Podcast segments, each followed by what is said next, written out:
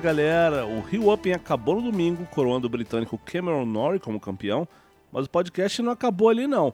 A gente volta hoje para uma última edição em 2023 e uma edição super especial, fazendo um balanço do torneio, resumindo o que aconteceu de mais especial, com análises, números e até as frases mais legais que rolaram nas entrevistas desse ano. Eu sou Alexandre Cossenza, mas não estou sozinho hoje aqui não. Para esse episódio especial do podcast do maior torneio de saibro das Américas, eu tenho como convidados o Fernando Nardini e o Silvio Bastos, da ESPN, o João Vitor Araripe, do Breakpoint Brasil, e José Newton da Alcim, do Tênis Brasil. E isso sem contar, claro, com as frases bacanas que a gente vai trazer aqui, de Tomás Belucci, Dominic Thiem e Fernando Meligeni.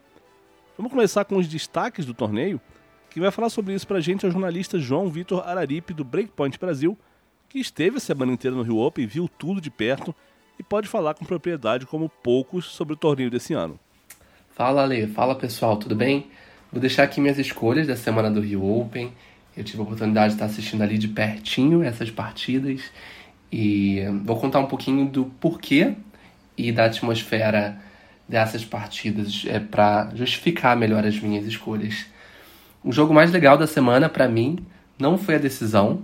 Eu sei que foi uma virada super improvável do Cameron Norrie sobre o atual campeão Alcaraz, mas o que fica mais marcante para mim foi a atuação do Fábio Fonini contra o Alcaraz.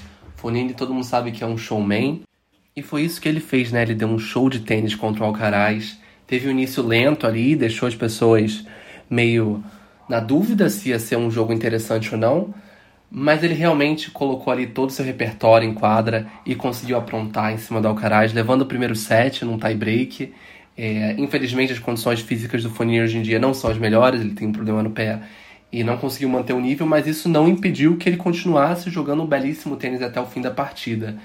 E deixou ali um, um, uma bela atuação. A gente espera que o Fournier volte, mas ele está dando alguns indícios né, de que está chegando perto do fim da carreira, então toda oportunidade de a gente conseguir ver o Fonini em alto nível, com certeza é, tem que valorizar e, e apreciar esse, craque do tênis. E as minhas escolhas para tenista que surpreendeu e tenista que deixou a desejar, elas se complementam. É, foi um azar do sorteio para Lorenzo Musetti pegar o Nicolai Jarre logo na estreia do torneio. Musetti, que é um tenista que já ganhou ATP 500 no Saibro, em Hamburgo, tem um ótimo repertório, é o piso favorito dele conseguiu chegar aqui no Rio com um pouquinho de tempo a mais de preparação, então chegou aqui no sábado, depois de perder ali nas quartas de final em Buenos Aires, e mesmo assim não engatou aqui no Rio, né? Na primeira sessão noturna, segunda-feira, ele estava totalmente apático e num dia ali complicado para parar um adversário que estava jogando um belíssimo tênis, que foi Nicolas Jarre, é, sacando demais. Eu acompanhei um jogo dele na quadra 1, por exemplo, que o Pedro Martinez Tava comentando, não tem espaço para receber o saque dele nessa quadra, porque realmente ele estava sacando muito aqui no nível do mar, vários serviços acima de 200 km por hora, e o Musetti não conseguiu mostrar que veio, né? A gente espera que ele consiga voltar mais edições, é, e o Jarre ficou essa boa atuação e ele tentando se aproximar de novo do top 100. Se conseguir manter esse nível sem lesões, definitivamente a gente vai ver o retorno dele ao top 100 e ao top 50 ainda nessa temporada. Essas são as minhas escolhas da semana do Rio Open. Espero que vocês tenham curtido e agora já fica aquele gostinho para a edição de 2024. Achei muito legal o João destacar o Fonini, que não anunciou oficialmente quando vai parar de jogar, mas em janeiro, quando ele se despediu do ATP de Auckland, agradecendo por 15 anos de memórias, a galera achou que já era um anúncio de aposentadoria, mas não. A única coisa que o Fonini fala é que ele quer levantar mais um troféu antes de parar de jogar. Pode ser TP 250, pode ser um TP 500, pode ser Copa Davis, mas ele ainda quer ter o gostinho de conquistar uma taça.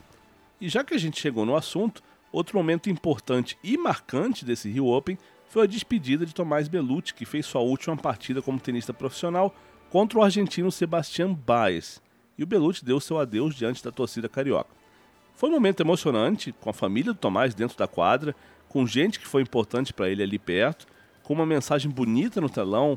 E olha, uma bela atuação do Tomás diante das circunstâncias, porque ele vinha sem competir, teve lesões e fez uma preparação específica para esse torneio.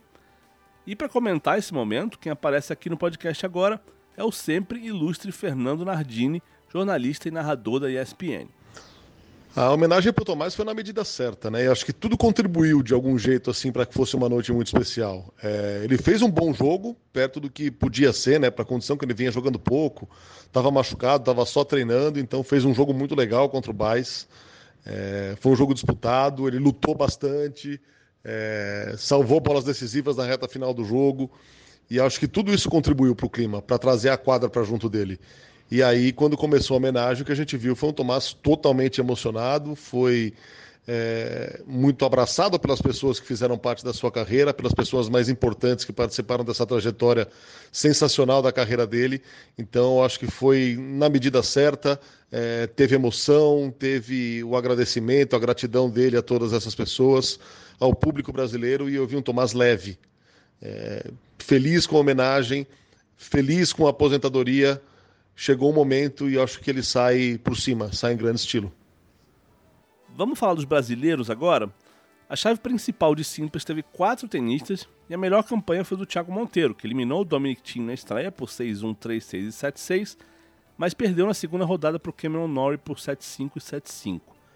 O Matheus Alves perdeu para o Carlos Alcaraz por 6-4 e 6-4, o João Fonseca perdeu para o Alex Moulton por 6-0 e 6-3, e o Tomás Bellucci, como a gente já falou, foi superado por 6-2 e 6-3 pelo Baez. Nas duplas, a gente teve Marcelo Melo vice-campeão, jogando ao lado de Juan Sebastián Cabal, da Colômbia. Eles perderam a final para os argentinos Máximo Gonzalez e Andrés Molteni. Enquanto Rafael Matos, a dupla do Felipe Meligeni com Marcelo Demoliner e o time de João Fonseca e Matheus Alves, todos perderam na primeira rodada. Mas, para fazer uma análise mais detalhada disso tudo, o podcast tem hoje a participação especial de José Newton Dalcin, um dos jornalistas mais conhecidos do tênis brasileiro, uma autoridade no esporte, veteraníssimo, e ele vai dizer para nós o que cada um desses resultados significou. Oi, Alexandre. Olha, eu acho que o tênis brasileiro fez bem dentro do que se esperava neste Rio Open.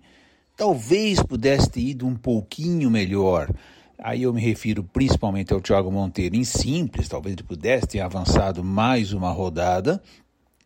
E principalmente para as duplas, né, em que eu esperava o Rafael Matos, na verdade diria que o Rafael Matos foi a decepção, entre aspas, brasileira, porque eles entraram de cabeça um, ele com o, o, Davi Vega, e eu achava que eles realmente tinham grande chance de ganhar, então não saibam, saibro lento, quer dizer, tinha tudo a favor deles.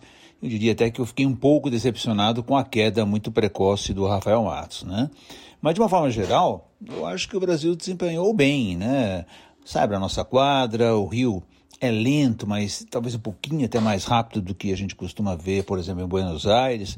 E, e dentro dessas características, você vê o Thiago Monteiro, por exemplo, é um jogador que treinou muito tempo no Rio de Janeiro, treinou muito tempo em Florianópolis, ainda né? está bem acostumado a essas condições de calor, umidade e piso um pouco mais lento, que jogou à noite, tem que trabalhar muito a bola. Né?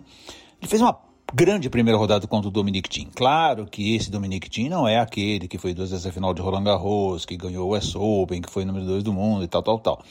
Mas ainda assim, o Thiem é um jogador no Saibro muito respeitado, né?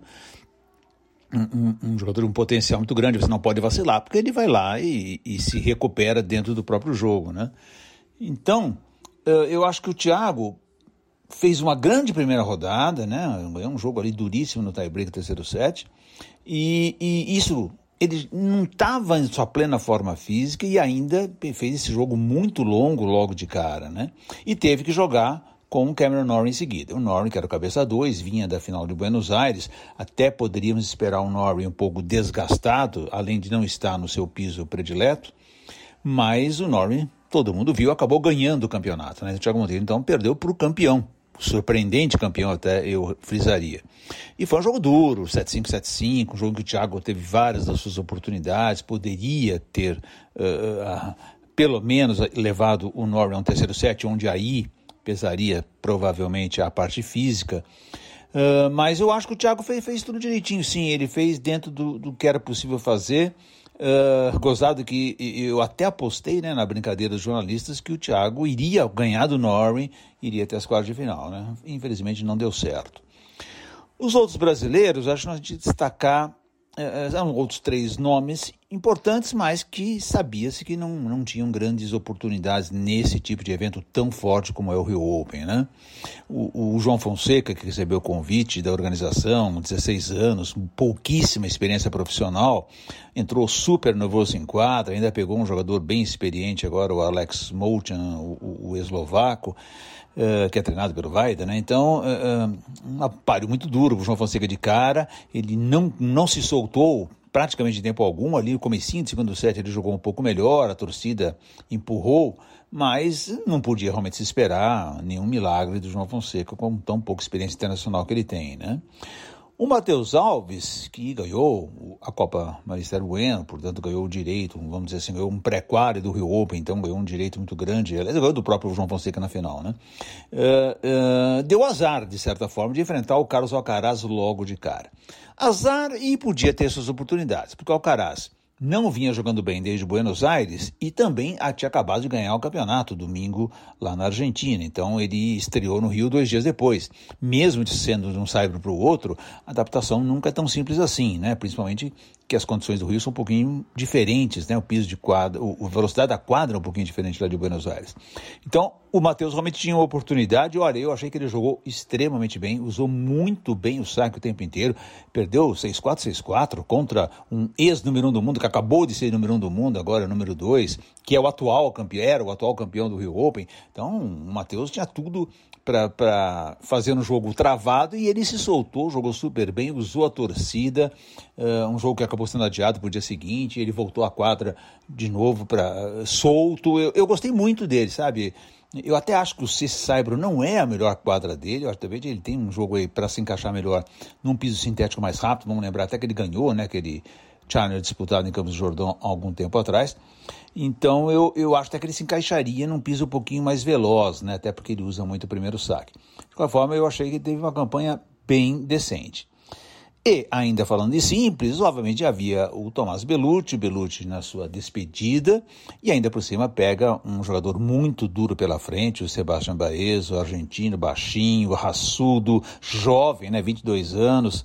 É, então era uma tarefa muito difícil para o Belucci, até porque fisicamente a gente sabia que ele estava tendo dificuldades físicas, né? Quer dizer, não é só a questão técnica aí que pesa muito, mas a questão física, né? Quanto mais longo fosse o jogo, quanto mais longas fossem as trocas de bola, uh, iria ter cada vez mais problemas. Mas, de qualquer forma, olha, o Belucci jogou muito bem, ele fez um jogo para frente, um jogo agressivo, bem no estilo Belucci, né? Usou demais o seu forehand para para buscar a definição de pontos, sacou bem em alguns pontos importantes que tinha ali na partida, perdeu, como era absolutamente natural que ele perdesse 6-3-6-2 e recebeu uma belíssima homenagem do Rio Open para encerrar sua carreira. O Belucci aí que foi número 21 do mundo e olha, nós vamos demorar um pouquinho para ter um outro homem como o 21 do mundo, né? E nas duplas, como já falei, uh, achei um pouco decepcionante a, participação do Matos com o Vega, que, era, que eram os cabeças 1, mas vamos também dar o devido desconto. Né? Eles perderam uma primeira rodada duríssima contra o, o Nicola Kacic e o André Pellegrino, é um jogo que podia ter ido para qualquer lado, né? 7-6, 4-6 e 11-9 no Super Tiebreak, né? A dupla a gente sempre tem que olhar, o circuito de dupla está muito, muito equilibrado, né? E a gente olha isso que, que o, o, aquela questão de você ter a, não, a não vantagem, o no ad, a falta de vantagem nos games e o, o Super Tiebreaker para decidir, deixa o jogo muito mais equilibrado e coloca uma pressão gigantesca nos jogadores. Né? Não é fácil jogar dupla nisso. Vê, na primeira rodada de oito jogos, cinco foram para o Super Tiebreaker. Né? Então, um torneio muito equilibrado. Obviamente que se o Matos e o, o Vega passam por essa primeira rodada, eles podiam ter embalado. Uh, o, o e o Pellegrino perdem logo em seguida para os campeões, o, o Máximo Gonzalez e o Andrés Molteni. Então, olha só, né? E perdendo para eles com 10-3 no Super Tiebreak também. Quer dizer, também um jogo extremamente equilibrado, de sets muito duros, né? Então, na verdade, o, o nível desse torneio de dupla foi muito alto, né? Então, acho que faltou aí, de repente, um resultadinho melhor do, do Rafael Matos. E, obviamente, uma ótima surpresa do Melo com o Juan Sebastião Cabal. Não surpresa pelo currículo, porque os dois são excepcionais jogadores, dois ex-número um do mundo de duplas, né? Os dois já foram número um do mundo, dois jogadores com, com títulos de grandes lá na carreira, que se juntaram ali e fizeram uma ótima campanha, campanha dura, uma estreia inclusive muito difícil. Depois eles embalaram, foram até a final e para mim eles iam ganhar o campeonato. Eu realmente não consegui imaginar perdendo para o Gonzalez e para o Molteni, mas fizeram o primeiro set muito ruim, depois reagiram, só que aí é um pouco, pouco tarde demais. Tiebreak jogaram mal o tiebreak. Uh, tenso, né? Foi um jogo tenso, os dois estavam meio tenso, o Melo principalmente estava um pouco mais tenso, porque aquela coisa, né? O tênis brasileiro sempre batendo na trave, não consegue ganhar um, um, título no Rio Open, principalmente nas duplas, que hoje é a nossa grande especialidade do tênis brasileiro é, é, é, a dupla, né? Mas, uh, de qualquer forma, foi uma boa campanha do Melo, Melo que está precisando aí achar um parceiro, né? O Melo toda hora trocando de parceiro, uh, isso não é bom porque acaba não, não, não ganhando, né? Aquela afinidade que é essencial num, numa dupla, e essa troca constante de estilos, de personalidades, acaba também te influenciando, né? Uh, tivemos uma boa campanhazinha ali do Demolineiro e o Merigene, entraram na chave principal, uh, receberam o convite, perderam 13 11 no Super Tiebreaker, né? Bateram na trave e, e, e, com a ausência do, do, do Belucci e do Thiago Monteiro na dupla, né? Eles iriam jogar dupla juntos, acabaram não jogando. O Matheus Alves entrou junto com o João Fonseca, né? Entraram na vaga dos dois. E olha, perderam dos campeões, o Gonzalez e o Molteni, 7-5, 7-6, né? O placar de estudo. Um jogo muito equilibrado que os dois fizeram. Então foi isso. Acho que de uma forma geral, o tênis brasileiro fez o que se esperava. Talvez pudesse ter ido um pouquinho mais longe, mas foi uma campanha boa. Vamos esperar em 2024 melhores resultados.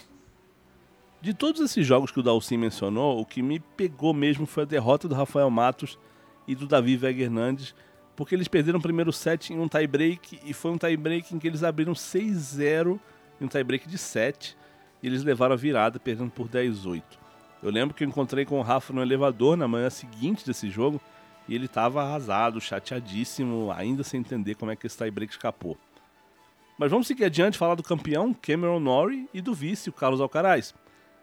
Quem vai falar sobre essa final pra gente é o Silvio Bastos, comentarista da ESPN, não vou nem elogiar muito ele aqui, porque todo mundo sabe que é um cara que eu adoro. É querido por todo mundo no meio do tênis. É um cara pé quente. Enfim, ele fez uma análise bem profunda do que foi essa partida e o que ela significou para os dois finalistas. Fala Alexandre, tudo bem? Prazer aqui mais uma vez falando, falando com você, falando com todos aqui do podcast e seguindo aqui nessa, nessa linha.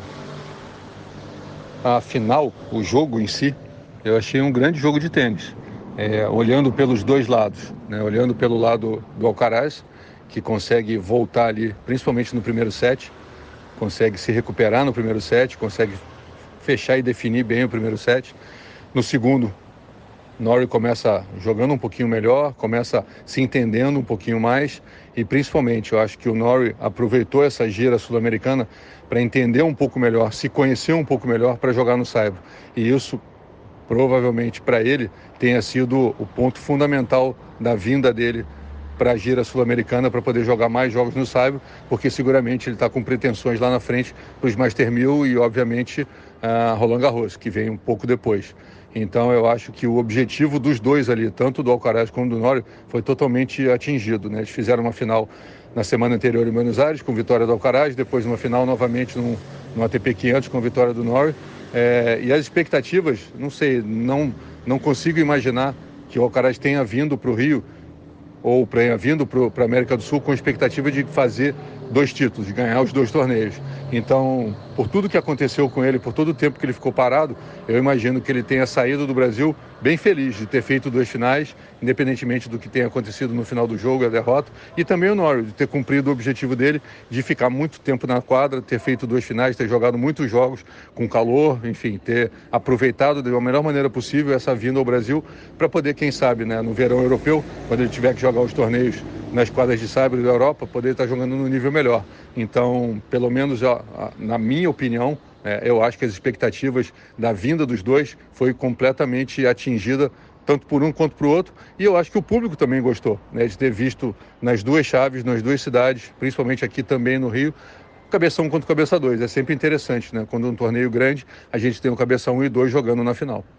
Os principais méritos do Nori, ou talvez o, o principal mérito do Nori, tenha sido a paciência. Uma paciência que, se a gente olhar para trás e levar um pouquinho é, no passado, uma paciência que ele tinha um pouco dela jogando na quadradura, tinha um pouco dela jogando é, no piso mais rápido, mas agora ele começa a ter um pouquinho mais de giro no forehand, que é uma bola que ele pegava um pouquinho mais na frente e agora em determinadas situações no saibro, eu acho que ele aprendeu a em determinadas situações e momentos sair um pouquinho, se afastar um pouquinho quando precisa e jogar mais dentro da quadra quando a bola permite. Eu acho que ele é, tinha essa meta, né? Dá para perceber, né? Já fiz muitos jogos dele jogando no passado, não me lembro, não me recordo de ter feito algum jogo no Saibro, mas é, tanto nos jogos de Buenos Aires que eu vi, quanto nos jogos aqui no Rio, é, deu para perceber que ele ficou um pouquinho mais à vontade se afastando da quadra. E isso porque a bola do Alcaraz realmente empurrava ele para longe pelo menos no início do jogo, enquanto a bola do Alcaraz estava mais pesada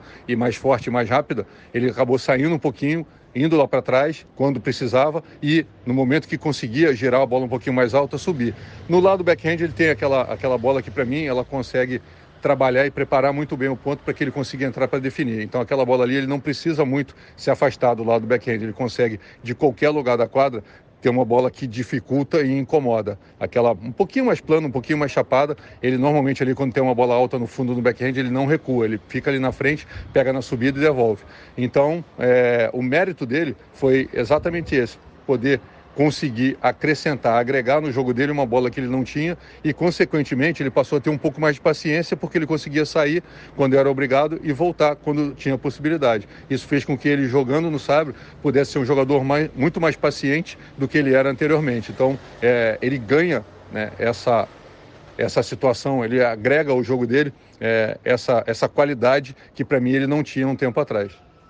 E muito difícil saber o que, que o Alcaraz poderia ter feito. Né? Eu acho, sinceramente, que ele buscou de tudo. O Alcaraz é o tipo do jogador que ele, cada semana que passa, cada torneio que ele joga, ele vai encontrando caminhos para descobrir soluções para os problemas que vão acontecendo.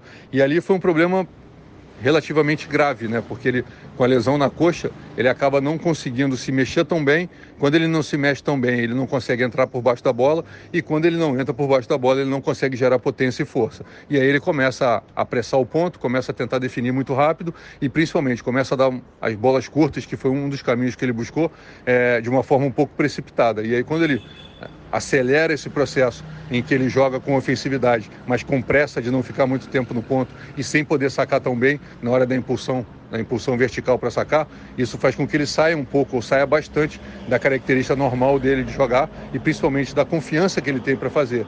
Então ele acaba arriscando um pouquinho demais, acaba forçando um pouquinho além do que devia e do outro lado ele encontrou um jogador muito mais paciente do que talvez ele imaginasse que encontraria. Se a gente comparar a final de Buenos Aires com a final do Rio, o Norrie aqui no Rio conseguiu ter é, muito mais é, paciência de ficar nos pontos e também o fato de estar jogando no nível do mar com a bola um pouco mais pesada também ajudou ele a ficar com pontos mais longos, o que acabou atrapalhando também a vida do Alcaraz por conta da lesão. Valeu, Alexandre. Grande abraço, muito bom sempre participar por aqui. Além de tudo que aconteceu em quadra, o Rio Open teve inúmeros recordes nessa sua nona edição em 2023. Vamos falar de alguns deles que são importantes. O primeiro e talvez o, mais relevante é o recorde de público. Os ingressos esgotaram muito rápido, já no ano passado, e o torneio teve 63 mil pessoas ao longo dos nove dias de evento, contando o qualifying. E sim, gente, os ingressos esgotaram.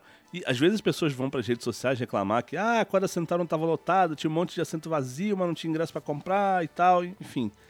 Mas isso é muito fácil de entender, gente. Eu vou dar um exemplo simples aqui da sexta-feira, que foi uma noite em que a quadra Guga Kirten ficou lotadíssima, mas em um momento realmente tinha lugar vazio ali.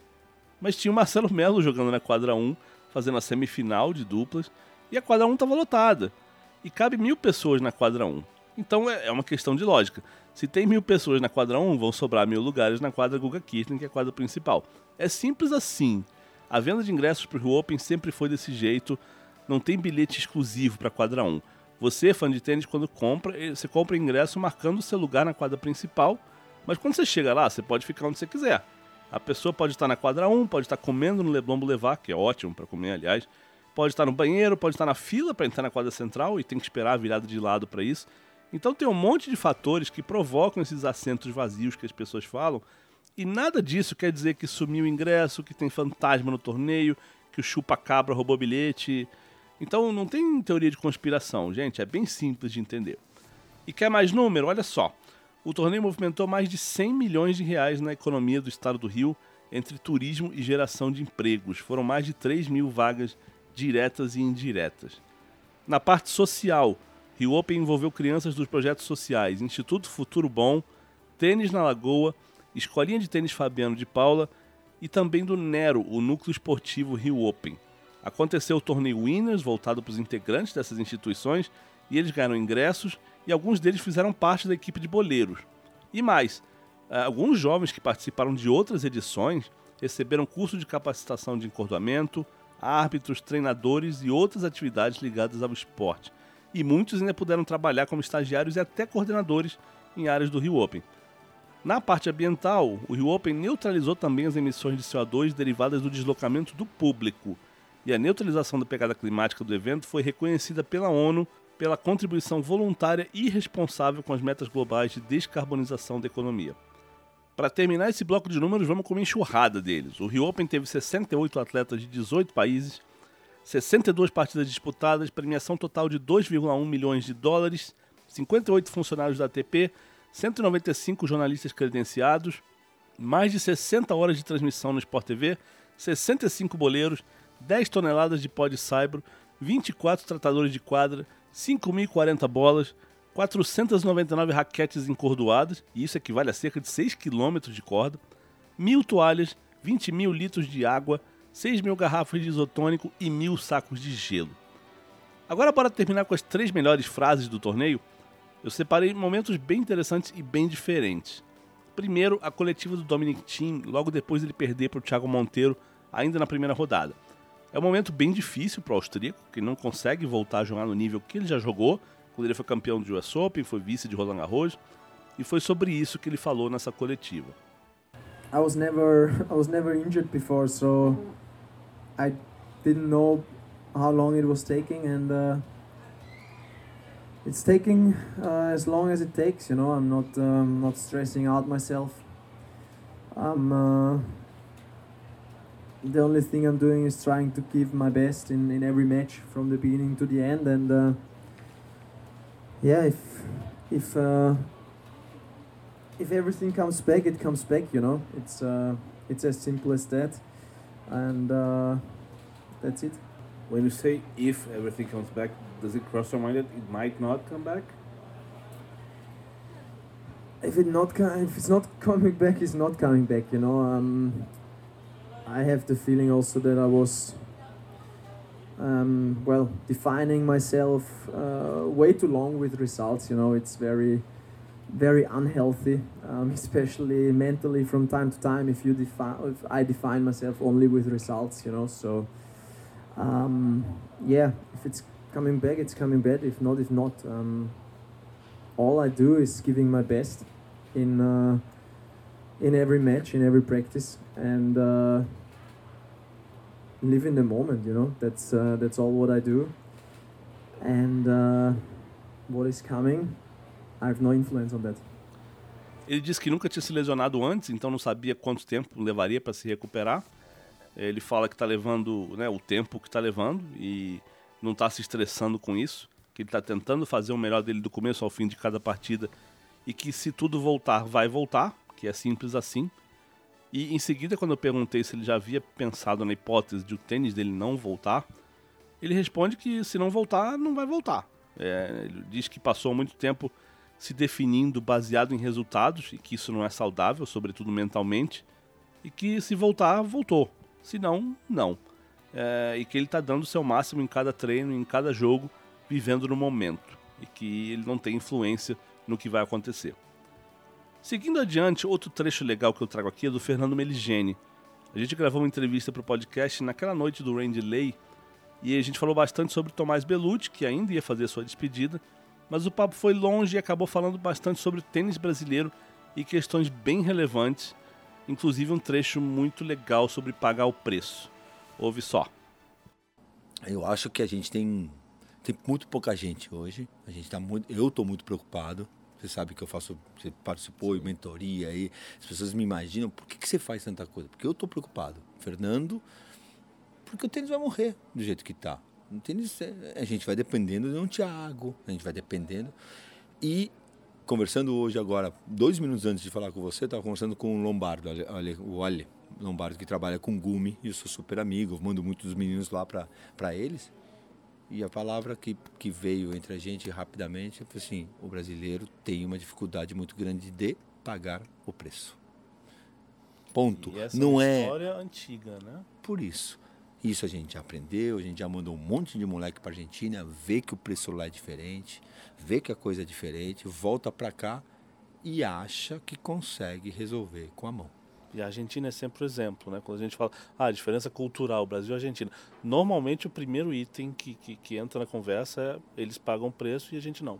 É, e aí você vê o Antiberry, o Baez, papá, bibi, caras que, ah, pô, são tão fenomenais, são ótimos jogadores, mas não são fenomenais. Pães, 80 do mundo, você vê os caras que, né, Serúndulo, o Felipe, um outro dia estava conversando sobre isso, pô, é, joga, joga muito bem, mas até ontem eu estava dando pau nele. Ah, e o que aconteceu? Paga o preço. Para mim, paga o preço. Paga o preço. E pagar o preço não é se jogar na como as pessoas falam, "Ah, tem garra. Não, pagar o preço é tudo. Você vem aqui trabalhar no, no Rio Open, não é só entrevistar. Você se conectar com as pessoas. Você vem pagando o preço do tênis desde lá atrás, quando a gente se conheceu há quanto? 20? 15? 15. Por aí, por aí, 15. Hoje você é uma pessoa que você pagou tanto o preço que hoje você tem teu nome, teu espaço. Oba. E é isso que o argentino faz com maestria. Eles pagam preço em cada caixinha que tem. esse- O tênis, a quadra é, o, é a caixinha maior, a maior. Depois tem várias caixinhas que são satélites do lado. Todas elas, você tem que pagar o preço para todas elas. Nutrição, dormir, não sair, não beber, beber que a gente tanto sabe. Você, brasileiro, três ou quatro caixinhas ali, ele, ele vai bem. Mas é- não tem problema nenhum, pode ficar bravo comigo. Três ou quatro. Aí você pega uma Bia, todas ela paga. Não tem segredo. Não que- quer dizer que você vai jogar bem, mas não tem segredo. Paga o preço e você pode chegar. Não paga o preço, você não chega. Assunto seríssimo, né? E, e para terminar, uma frase que marcou esse Rio Open, tirou gargalhadas na imprensa, veio na coletiva de aposentadoria do Tomás Bellucci, quando perguntaram para ele quais seriam as duas dicas que ele daria se encontrasse agora o Tomás do início de carreira. Eu acho que talvez eu não possa falar. É. É. De mandar muita gente para aquele lugar lá.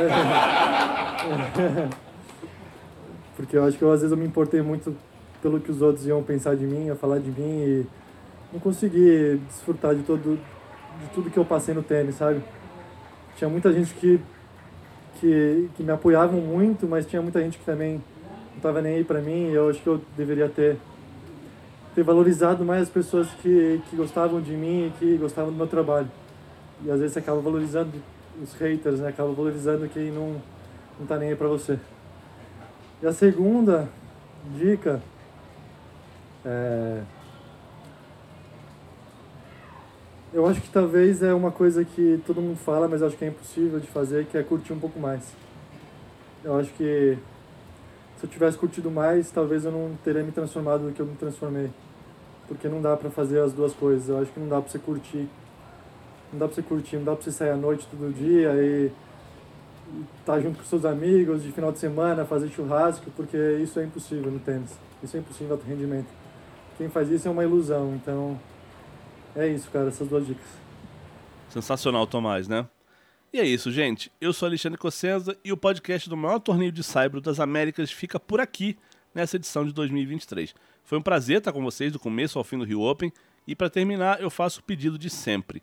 Favorita aí o podcast no seu player preferido e segue a gente para receber notificações quando a gente voltar. O podcast Rio Open está no Spotify, no Apple Podcasts, na Amazon Music, no Podbean, na Deezer, no Stitcher e no Google Podcasts. Então é só escolher seguir o podcast e ficar sempre por dentro de tudo sobre o Rio Open. Valeu, gente. Um abraço.